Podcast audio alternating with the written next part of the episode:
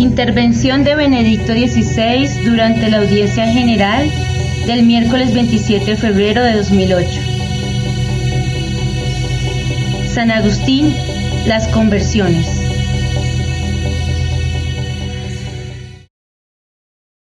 Queridos hermanos y hermanas, con el encuentro de hoy quisiera concluir la presentación de la figura de San Agustín. Tras detenernos en su vida, en sus obras, y en algunos aspectos de su pensamiento, hoy quisiera volver a recordar su experiencia interior que hizo de él uno de los más grandes convertidos de la historia cristiana. Todavía hoy es posible recorrer las vivencias de San Agustín gracias sobre todo a las confesiones, que constituyen una autobiografía, es decir, la expresión personal del conocimiento de sí mismo. Pues bien, quien quiera que se acerque a este extraordinario y fascinante libro, todavía hoy sumamente leído, se da cuenta fácilmente de que la conversión de Agustín no fue repentina ni tuvo lugar plenamente desde el inicio, sino que puede ser definida más bien como un auténtico camino que sigue siendo un modelo para cada uno de nosotros. Este itinerario culminó ciertamente con la conversión y después con el bautismo, pero no se concluyó con aquella vigilia pascual del año 387, cuando en Milán el profesor de retórica africano fue bautizado por el obispo Ambrosio. El camino de conversión de Agustín continuó humildemente hasta el fin de su vida, hasta el punto de que pueda verdaderamente decir que sus diferentes etapas, se pueden distinguir tres, son única y gran conversión. La primera conversión. San Agustín fue un buscador apasionado de la verdad. Lo fue desde el inicio y después durante toda su vida. La primera etapa en su camino de conversión se realizó precisamente en el acercamiento progresivo al cristianismo. En realidad, él había recibido de la Madre Mónica, con la que estuvo siempre muy unido, una educación cristiana y a pesar de que había vivido en los años de juventud una vida desordenada, siempre sintió una profunda atracción por Cristo. Habiendo bebido el amor por el nombre del Señor con la leche materna con que él mismo subraya.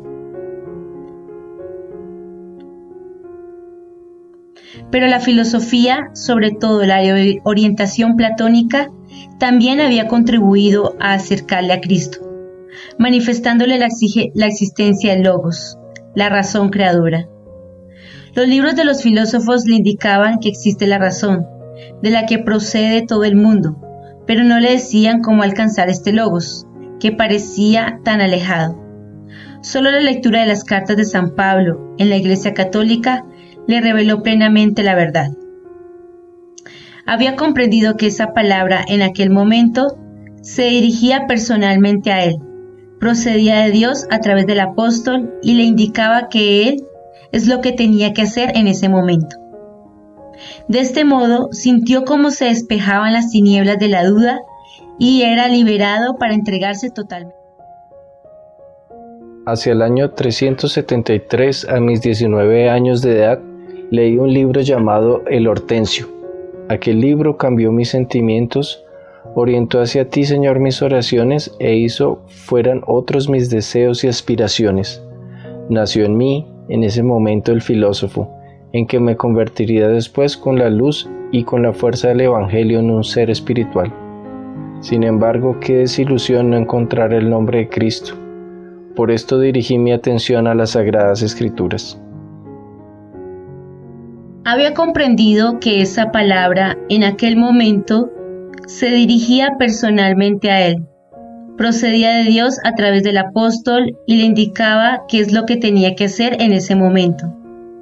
De este modo sintió cómo se despejaban las tinieblas de la duda y se era liberado para entregarse. Es así que cuando cumplí 30 años viajé a Milán. Conocí a Ambrosio, obispo de esta ciudad. Ambrosio era un hombre bondadoso y un gran predicador. Lo escuché con mucha atención y me agradó el encanto de su lenguaje, pero también me gustaba escuchar a otras personas que no eran católicos por su facilidad de expresión. Mis encuentros con Ambrosio se realizaron a través del diálogo directo y escuchando sus hermosos sermones. Entonces me di cuenta de lo engañado que estaba por todos aquellos que querían que conociera otras doctrinas. Es un camino que hay que recorrer con valentía y al mismo tiempo con humildad, abiertos a una purificación permanente, algo que cada uno de nosotros siempre necesita. Pero el camino de Agustín no había concluido en aquella vigilia pascual del año 387, como hemos dicho. Al regresar a África, fundó un pequeño monasterio y se retiró en él, junto a unos pocos amigos para dedicarse a la vida contemplativa y de estudio. Este era el sueño de su vida. Ahora estaba llamado a vivir totalmente para la verdad, con la verdad en la amistad de Cristo, que es la verdad. Un hermoso sueño que duró tres años, hasta que, a pesar suyo, fue consagrado sacerdote de Hipona y destinado a servir a los fieles. Ciertamente siguió viviendo con Cristo y por Cristo pero el servicio a todos. Esto era muy difícil para él, pero comprendió desde el inicio que solo viviendo para los demás y no simplemente para su contemplación privada, podía realmente vivir con Cristo. El paso decisivo hacia mi segunda conversión fue la lectura de ciertos libros pertenecientes a filósofos neoplatónicos donde encontré una invitación a la interioridad distinguí entre lo sensible y lo inteligible. Hallé el principio de la participación, donde todas las cosas provienen de Dios, y descubrí la solución al problema del mal. Sí, la primera vez que tomé las escrituras en mis manos fracasé por exceso de orgullo. Ahora triunfaría porque me hice humilde. La humildad es indispensable para ser mediador. Mi crisis interior fue total y el desenlace no se hizo esperar. Busqué la soledad de un jardín y me tendí no sé cómo debajo de una higuera y en medio de todos mis confusos pensamientos me puse a llorar amargamente.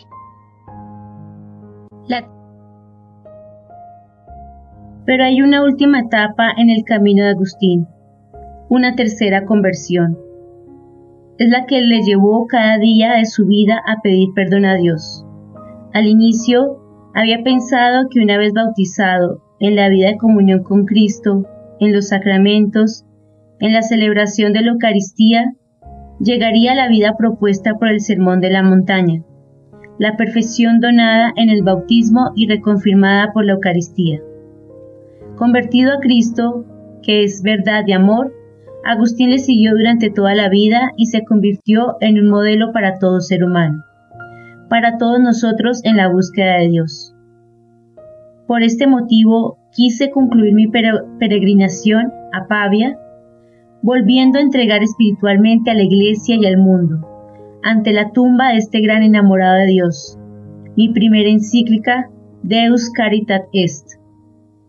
Esta, de hecho, tiene una gran deuda sobre todo en su primera, primera parte con el...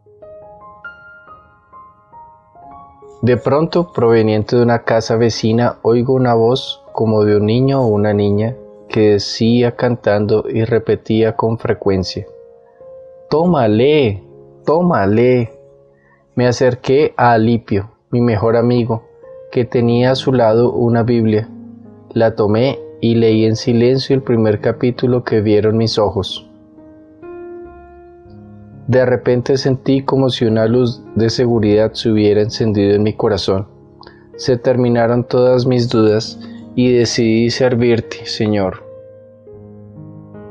También hoy, como en su época, la humanidad tiene necesidad de conocer y sobre todo vivir esta realidad fundamental. Dios es amor y el encuentro con Él es la única respuesta a las inquietudes del corazón humano un corazón en el que vive la esperanza, quizás todavía oscura e inconsciente en muchos de nuestros contemporáneos. Para nosotros los cristianos, abre ya hoy al futuro. hasta el punto de que San Pablo escribió que en esperanza fuimos salvados. A la esperanza he querido dedicar mi segunda encíclica, que también ha contraído una gran deuda con Agustín y su encuentro con Dios. Benedicto XVI.